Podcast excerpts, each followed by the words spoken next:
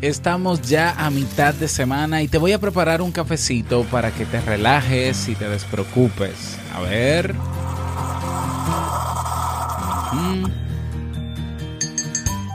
Todos alguna vez hemos pasado por la situación de pensar en cómo pagar la hipoteca, en recoger a los niños del colegio, felicitar a tu amigo porque es su cumpleaños, en que llegas tarde a una reunión por un atasco.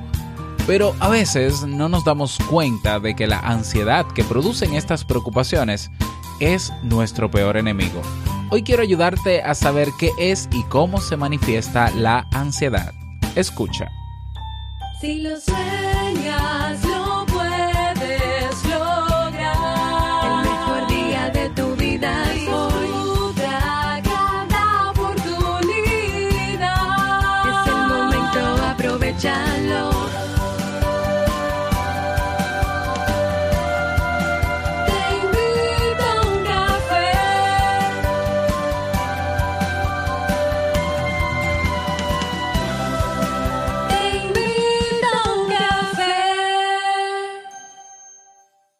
ahora contigo, Robert Sasuki, consultor en desarrollo humano y emprendimiento.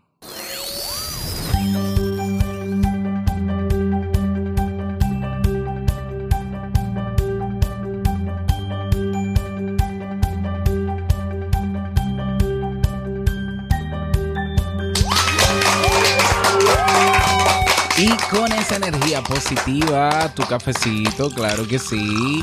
Y esos aplausos damos inicio a este episodio número 581 del programa Te invito a un café. Yo soy Robert Sasuki. Estaré compartiendo este rato contigo, ayudándote y motivándote para que puedas tener un día recargado positivamente y con buen ánimo. Esto es un programa de radio online o bajo demanda o popularmente llamado podcast.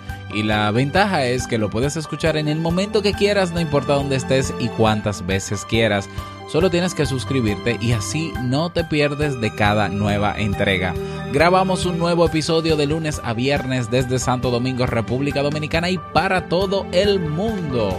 Hoy es miércoles 10 de enero del año 2018 y he preparado para ti un episodio que da inicio a un ciclo de temas que seguro te servirán mucho. También escucharemos la frase con cafeína, bueno, y ya todo lo que conoces como parte de, eh, de la estructura ¿no? de este programa. Pero antes de iniciar el tema, quiero invitarte a que te unas al Club Kaizen. Estamos estrenando cinco nuevos cursos en el Club Kaizen. Tenemos el curso de networking, el curso de GTD, de inbound marketing, de storytelling. um, y me falta uno, siempre me falta uno, el de coaching básico. Así que esta semana estamos estrenando cinco nuevos cursos cursos aparte de los 30 cursos que tenemos disponibles en el club por el mismo monto, es decir, por un solo pago mínimo de 10 dólares tienes acceso a todas las clases de todos los cursos, incluyendo sus materiales, aparte de los seminarios web que ya hemos impartido y los que vendrán, los episodios del programa Emprendedores Kaizen. Um, ¿Qué más? Bueno, tienes un formulario de soporte. Me puedes hacer la pregunta que desees, la consulta que desees. Bueno, y también tienes incluso una librería, ¿no? Que puedes leer online el libro que más te guste o que más necesites de los que están ahí disponibles. Todo esto por un solo monto. Así que no dejes pasar esta oportunidad. Ve directamente a clubkaizen.org y suscríbete. Vamos inmediatamente a iniciar ¿no? con nuestro itinerario, pero antes la frase con cafeína.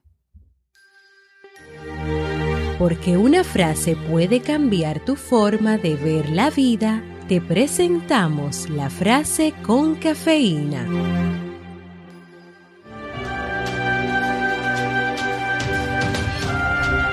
El temor agudiza los sentidos, la ansiedad los paraliza. Kurt Goldstein.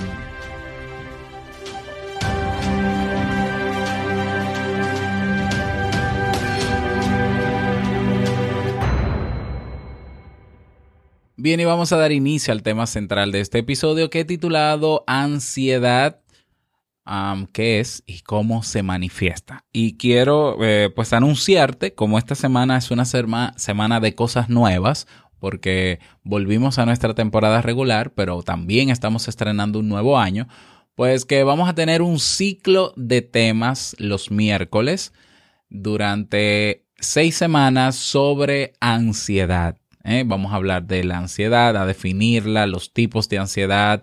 Vamos a hablar de pánico, trastorno de pánico, ataques de pánico eh, y sobre todo herramientas puntuales para lidiar cada uno de nosotros con eso. ¿Cuáles son las herramientas, las técnicas, los pasos, qué hacer?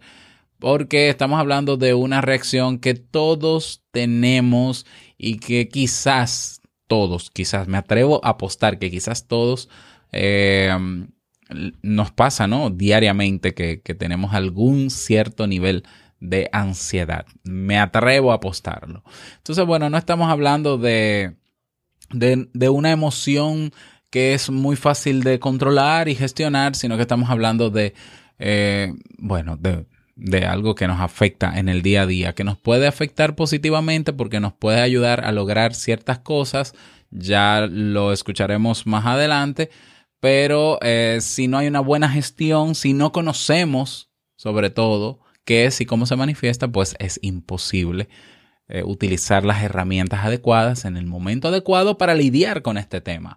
Es por eso que estos miércoles, los próximos seis miércoles, vamos a hablar sobre ansiedad. Me encantaría saber, claro, tu parecer, si te parece buena la idea, si te gustaría ah, contarme alguna situación que pasaste eh, con respecto al tema de ansiedad o, o si algo, si te gustaría algo puntual sobre este tema que se tratase en los próximos episodios, escríbeme. ¿eh? Para mí sería un placer poder realmente ayudarte de manera puntual a lo que necesites.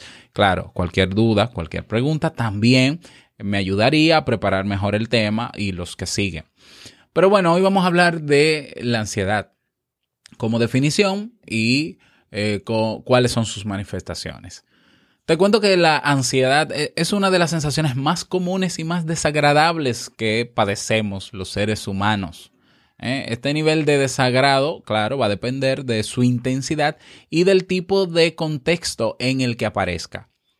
Generalmente la ansiedad de una persona interfiere en sus actividades de la vida diaria y en ocasiones para la persona puede resultar imposible llevar a cabo lo que tiene que hacer durante el día con normalidad. Bueno, vamos a tratar de explicar cuáles son sus aspectos básicos y si puedes tú identificar lo que te está pasando con lo que voy a explicar en este episodio, bueno, pues eh, lo más conveniente en primera instancia siempre es buscar ayuda profesional, pero también pudieras eh, aprender algunas estrategias si, si entiendes que aún es manejable, que eso ya lo veríamos o lo escucharíamos, mejor dicho, en otros episodios. ¿Qué es la ansiedad? La ansiedad es una reacción emocional que consiste en sentimientos de tensión, aprehensión, nerviosismo y de preocupación. ¿Mm? Repito, es una reacción emocional que consiste en sentimientos de tensión, aprehensión, nerviosismo y de preocupación que causan una activación del sistema nervioso autónomo. ¿Mm? Y bueno, la angustia es la misma sensación, pero con un predominio de síntomas físicos, mientras que en la ansiedad lo que predominan son los síntomas psicológicos. ¿Mm? Los trastornos de ansiedad son los trastornos psicopatológicos más comunes en la población general. ¿eh? Ante su gran extensión es conveniente que sepamos diferenciar eh, sus diferentes eh, manifestaciones y que podamos diferenciar entre lo que es ansiedad, lo que es angustia, lo que es miedo y lo que es fobia. Entonces ya vimos la diferencia de ansiedad y angustia. En el caso de la ansiedad es una reacción emocional que consiste en sentimientos, que ya mencioné cuáles eran. En el caso de la angustia es la misma sensación, pero con un predominio de síntomas físicos, manifestaciones físicas. En el caso de los miedos, los miedos están asociados a un estímulo externo medible, identificable, real. La ansiedad aparece sin fuente externa de amenaza reconocible o tangible. ¿Mm? Esa es la diferencia entre ansiedad y miedo. El miedo está asociado a un estímulo externo real, identificable. Y en el caso de la ansiedad no necesariamente está ese objeto, ese estímulo real. La diferencia entre ansiedad y fobia, bueno, las fobias serían miedos desproporcionados que conducen necesariamente a la evitación y que son irracionales. ¿Mm? Bueno, ahí hemos diferenciado lo que es la ansiedad de la angustia, lo que es la ansiedad del miedo y lo que es la ansiedad de las fobias. La ansiedad tiene una capacidad anticipatoria de los eventos, lo que provoca que sea una sensación incómoda e invasiva. Su naturaleza es cognitiva, es decir, de, eh, creada en nuestra mente, en nuestro pensamiento, y está orientada al futuro, lo que hace que pueda aparecer en cualquier momento. Aparte de la propia naturaleza cognitiva de la persona, existe un, factor de aprendizaje que propicia que ésta aparezca. Se añade también un componente biológico, ya que se ha observado hiperactividad en, eh, bueno, en lo que se llama el locus coeruleus, alteración del neurotransmisor GABA y de la vía nerviosa que comunica el tálamo y la amígdala. Bueno, no me voy a complicar en temas técnicos. ¿Cómo funciona la ansiedad? La, ansiedad no es un sistema unitario, sino que está formada por un triple sistema de respuesta. Está el sistema subjetivo, el sistema fisiológico y el sistema motor, que puede aparecer a la vez o cada sistema de manera independiente. Cuando tenemos ansiedad, experimentamos como un pensamiento desagradable, sistema subjetivo, que sentimos también en nuestro cuerpo por la aceleración cardíaca, dilatación pupilar, temblor, que en este caso sería el sistema fisiológico, y también por nuestra expresión facial, gestos y en la forma de evitar, que sería el sistema motor. Es decir, que la ansiedad se mueve eh, basado en estos tres sistemas de respuestas. El subjetivo, repito, que es el pensamiento que activa el sistema fisiológico con las reacciones físicas y hace que tomemos una acción o de evitación o de, o, de, o de quedarnos frenados, paralizados, bueno, sistema motor también. La ansiedad se caracteriza fundamentalmente por dos sensaciones predominantes comunes en las personas que la padecen. ¿eh? Número uno, indefensión, que es la sensación de falta de control, de que no podemos hacer nada para evitar eventos internos y externos desagradables inminentes. Y la incertidumbre, que es la sensación de desconocimiento respecto al futuro, de lo cual hemos hablado en, otras ocasiones en este, en este programa, el cual se presenta de manera desconcertante ante nosotros, generando malestar y desasosiego psicológico. Claro está. Además, tiene una gran variedad de síntomas la ansiedad en común con la depresión y otra gran variedad de síntomas que la diferencian de ella. Algunos de los síntomas más compartidos con la depresión son los caracterizados por un alto afecto negativo como la preocupación, la baja concentración, la irritabilidad, el insomnio, la fatiga, la agitación eh, física o como decimos psicomotora, el llanto, el sentimiento de inferioridad, la culpa o la baja autoestima. En cambio, los síntomas eh, más propios eh, de la ansiedad son el miedo, el pánico, el nerviosismo, la evitación, la inestabilidad, la hipervigilancia, la percepción de amenaza de peligro, la alta actividad simpática, bueno, etc. Por otro lado, dentro de la ansiedad se diferencian distintos síndromes según la organización de los síntomas en torno a ella. ¿eh? Podemos encontrarnos, por ejemplo, con las crisis de angustia. Podemos encontrarnos con la agorafobia, que es el miedo a salir a la calle, a socializar, a estar en espacios abiertos el ataque de pánico, Las fobias específicas, la fobia social, por ejemplo, el trastorno de ansiedad generaliz- generalizada o el mutismo selectivo. Es decir, yo no, yo eh, ante ciertas situaciones me quedo mudo, callado, pre- prefiero no reaccionar, prefiero no hablar. Siempre es importante aclarar que existen eh, básicamente dos modalidades de ansiedad, porque no puede ser que algo con lo que nacemos sea solamente malo. No, hay dos modalidades de ansiedad. Una de ellas es adaptativa y su función es la de prepararnos para enfrentar un peligro o una situación amenazante. En otras palabras, eh, constituye una respuesta instintiva y razonable para protegernos ante un riesgo calculado, potencial, aunque en este momento no se perciba real ni tangible.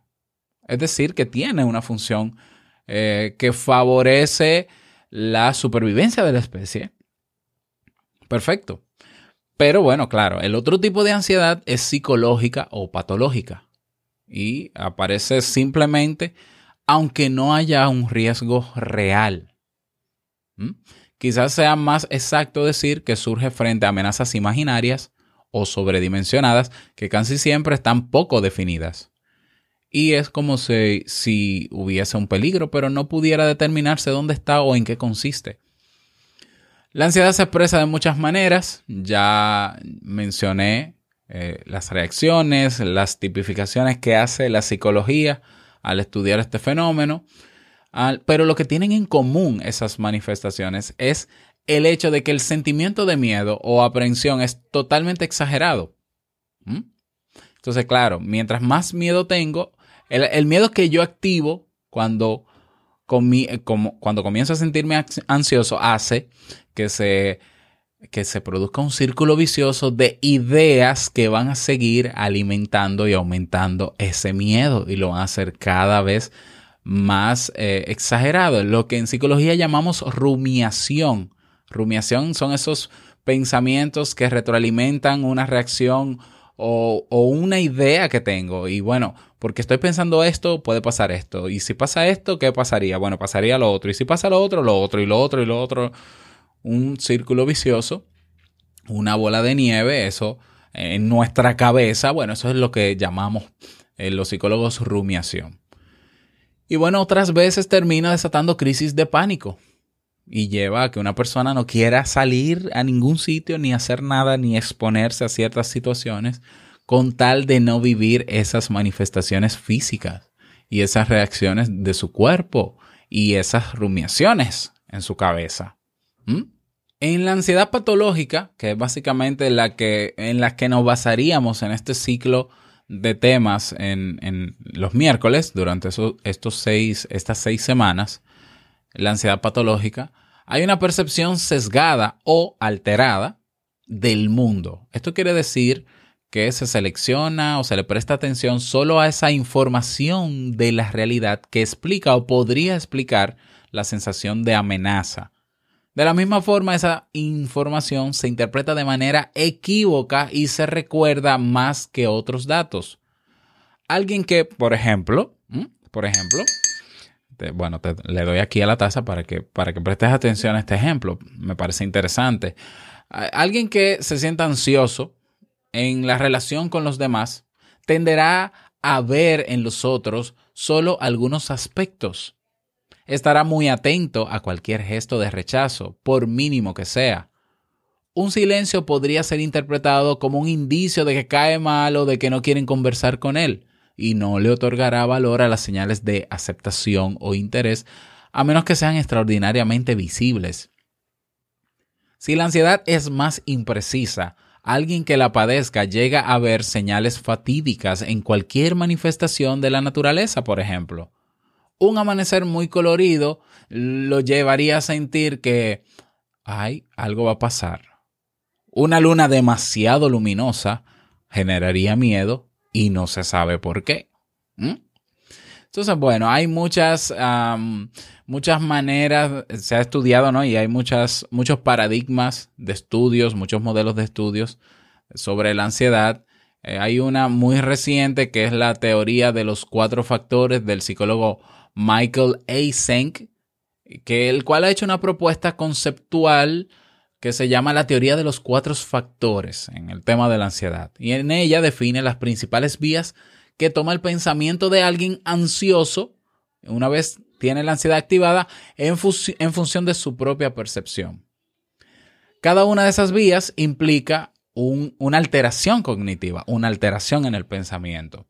Entonces, los cuatro factores de los que habla Eysenck son, primero, una percepción alterada o sesgada. Cuando digo sesgada, alterada, ¿no? Percepción sesgada de un estímulo específico. Se da cuando la ansiedad se dirige específicamente a un objeto o a un aspecto muy pequeño, muy particular de la realidad. Y claro, conduce a las llamadas fobias. Si la ansiedad recae sobre el propio comportamiento, eh, entonces se denomina fobia social. El segundo factor que menciona Eichsen es la percepción sesgada o alterada del propio cuerpo o de sus reacciones fisiológicas. Esto aparece, esto, estamos hablando de percepción, estamos hablando de ideas que, que pasan por nuestra mente, que vamos construyendo y que se van alimentando una vez tenemos ansiedad. En el caso de la percepción sesgada del propio cuerpo, aparece cuando el propio organismo es el campo de batalla. ¿Mm? Sus funciones y respuestas son asumidas como una señal de peligro y conduce al trastorno de angustia. ¿Mm? Eh, por ejemplo, las personas que, las personas que desarrollan hipocondría, que entienden porque eh, tienen una roncha o tienen una herida o tienen una marca en la piel, entienden que pueden estar eh, creando una enfermedad o que pueden tener una enfermedad muy puntual, entonces buscan en internet para alimentar esa idea y pueden desarrollar obviamente un trastorno de angustia con manifestaciones físicas reales incluso a lo que se teme, ¿no? A la enfermedad que se teme y bueno, desarrolla poco a poco un trastorno hipocondríaco, que personas que de ver a una persona enferma, enferma entiendes que le está pasando lo mismo. bueno, eso es una percepción alterada del propio cuerpo y de sus manifestaciones y reacciones naturales fisiológicas. Ese es el segundo factor. El, el, tercer factor que eh, postula Eysenck sobre la ansiedad es la percepción sesgada del, del, pensamiento propio y de las ideas personales. Atención aquí. ¿eh? En este caso, lo que se percibe como riesgos o, amenazante es lo que ocurre dentro de la mente de uno. Es decir, hay personas que se obsesionan porque entienden que no deberían pensar lo que piensan ni cómo lo piensan. Y que se preocupan porque entienden que piensan demasiado y porque se preocupan demasiado. Entonces hacen un, una metacognición, un metaanálisis de lo que están pensando y se juzgan y se critican y tratan de no pensar así y no entienden por qué no piensan así. se crea todo un tema que puede desembocar en, el, en un trastorno obsesivo compulsivo, el famoso TOC. Y el, el tercer factor es la percepción alterada o sesgada global que corresponde a los casos en los que la ansiedad se dirige a todos los factores anotados, a los elementos específicos, factor número uno, a la propia conducta, factor número dos, al cuerpo y la mente, factor número tres. Entonces ya cuando esto ocurre, cuando se da una percepción en todos estos factores sumados, se puede desembocar en un trastorno de ansiedad generalizada. Entonces, bueno, cada una de estas manifestaciones de la ansiedad lleva a ver la realidad de una forma totalmente parcializada. ¿Mm? Hay, en ellas una fuerte resistencia, una imposibilidad para introducir información que ponga en tela de juicio la validez de lo que se percibe. ¿Cómo trabajamos la ansiedad? Pues eh, lo primero es que eh, cuando la ansiedad no es manejable, porque todos podemos tener en el día, incluso más de una vez, eh, ansiedad.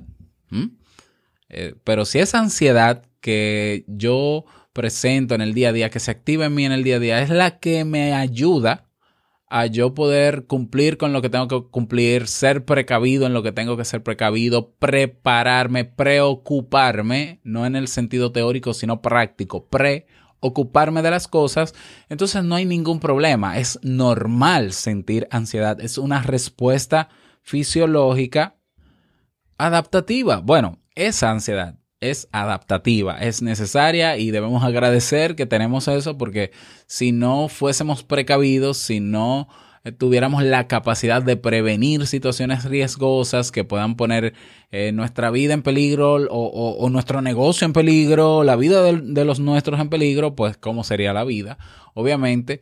Ahora bien, cuando entendemos que esa ansiedad que tenemos es ante algo que no es real, que no va a pasar, que no es tangible, que ya me está afectando físicamente, que tengo mucho tiempo sintiéndome así, que eso ha alterado mi desempeño en el trabajo, en la universidad, con mi familia, que no tengo ganas de hacer mucho fuera, que no me interesa socializar con todo el mundo, que prefiero quedarme en, en, mis cuatro paredes, o que he desarrollado un miedo irracional a algo muy específico, entonces sí la mejor forma de lidiar con esa ansiedad es con ayuda profesional. Y bueno, te puedo mencionar, que existe una gran cantidad de tratamientos sobre el tipo de trastorno de ansiedad que tengas. Eh, uno más eficaz que otro. Obviamente depende del tipo, el especialista que busques y la, y la el paradigma psicológico que maneje. Bueno, para el tratamiento de ansiedad generalizada, por ejemplo, el tratamiento más utilizado es el tratamiento cognitivo-conductual, que incluye relajación, terapia cognitiva, exposición, prevención de recaídas. Em, eh, hay veces en que eh, hay que medicar a esa persona, eso lo haría ya un psiquiatra para poder estabilizarla, para luego hacer un proceso terapéutico, terapia conjunta. En el caso de las fobias, pues en el caso de las fobias, eh, también lo más eficaz, porque se ha investigado y se ha demostrado en términos científicos, es también la terapia cognitivo-conductual junto con técnicas como la de reestructuración cognitiva y entrenamiento en habilidades sociales. ¿Mm?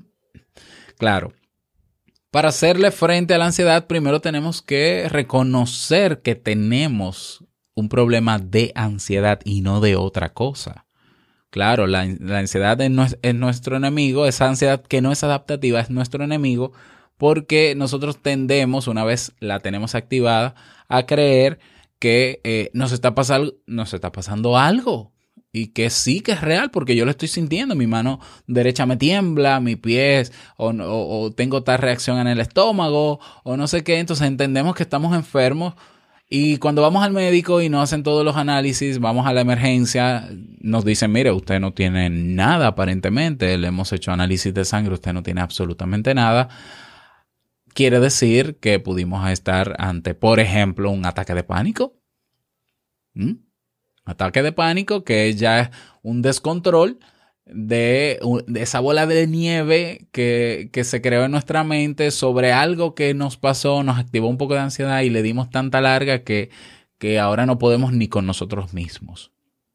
Entonces es importante conocer que la causa de, de, todo esa, de toda esa consecuencia que ha mencionado hasta llegar a la emergencia de un hospital pudiera ser la ansiedad. Y no necesariamente la ansiedad adaptativa, sino esa ansiedad que se sale de control porque eh, hay un componente cognitivo, mental, que no hemos sabido reconocer, no hemos sabido lidiar con esas ideas y por tanto se retroalimentan, crecen, crecen y crecen. Entonces el, mejor tratamiento, claro, hay, hay muchísimos tratamientos puntuales, pero claro, un profesional de la conducta puede ayudarte a identificar. En el caso, en el caso de que tú eh, esos ataques de pánico hayan sido muy ocasionalmente o que esas reacciones de, ah, ansiosas altas han sido muy ocasionales, bueno, en los próximos episodios hablaremos de algunas estrategias o técnicas para prevenir esos ataques de pánico, para prevenir esas situaciones incómodas desde la parte cognitiva, es decir, desde la parte de cómo pensamos y la forma en cómo percibimos lo que nos pasa hasta las reacciones físicas. ¿eh? Entonces, bueno, eso lo, lo veremos, lo escucharemos, ¿no? En los próximos episodios. Ese es el tema para el día de hoy. Espero que haya sido interesante para ti. Eh, espero que te haya servido. En el caso de que no, es posible, ¿por qué no? En el caso de que no te haya servido, eh, yo me atrevo a apostar que a alguien en tus redes sociales sí le puede servir. Entonces yo te invito de verdad, encarecidamente, a que compartas este audio específicamente, valga la redundancia, en tus redes sociales. En tus redes sociales para poder alcanzar a más personas y ayudar con este tema. Y bueno, si tienes alguna sugerencia, como te dije al inicio del tema, escríbeme al correo hola y yo con muchísimo gusto pues lo tomo en cuenta. No olvides dejar tu mensaje de voz, te invito a uncafe.net, tienes un botón, eh, enviar mensaje de voz, dejas tu nombre, tu país y el saludito que desees y yo con gusto lo publico en los próximos episodios. Vámonos con el reto del día.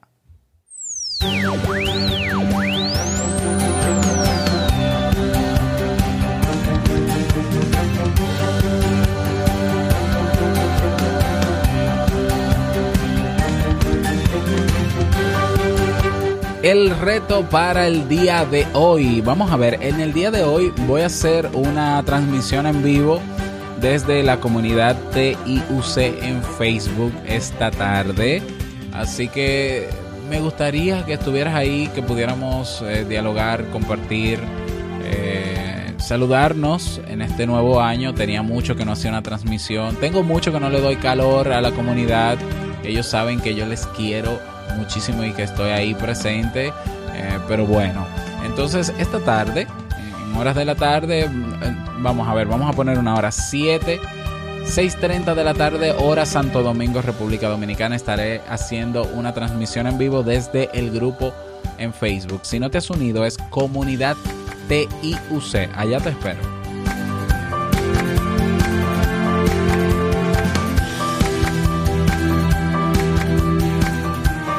Llegamos al cierre de este episodio en Te Invito a un Café. Agradecer, agradecerte como siempre por tus retroalimentaciones. Gracias por tus reseñas y valoraciones de 5 estrellas en la aplicación de podcast de Apple. Gracias por tus me gusta en Evox. Gracias por estar ahí siempre presente. Quiero desearte un feliz miércoles. Que lo pases súper bien, que sea un día súper productivo, que podamos encontrarnos esta tarde y no olvides que el mejor día de tu vida es hoy y el mejor momento para comenzar a caminar hacia eso que quieres lograr es ahora. Nos escuchamos mañana jueves en un nuevo episodio.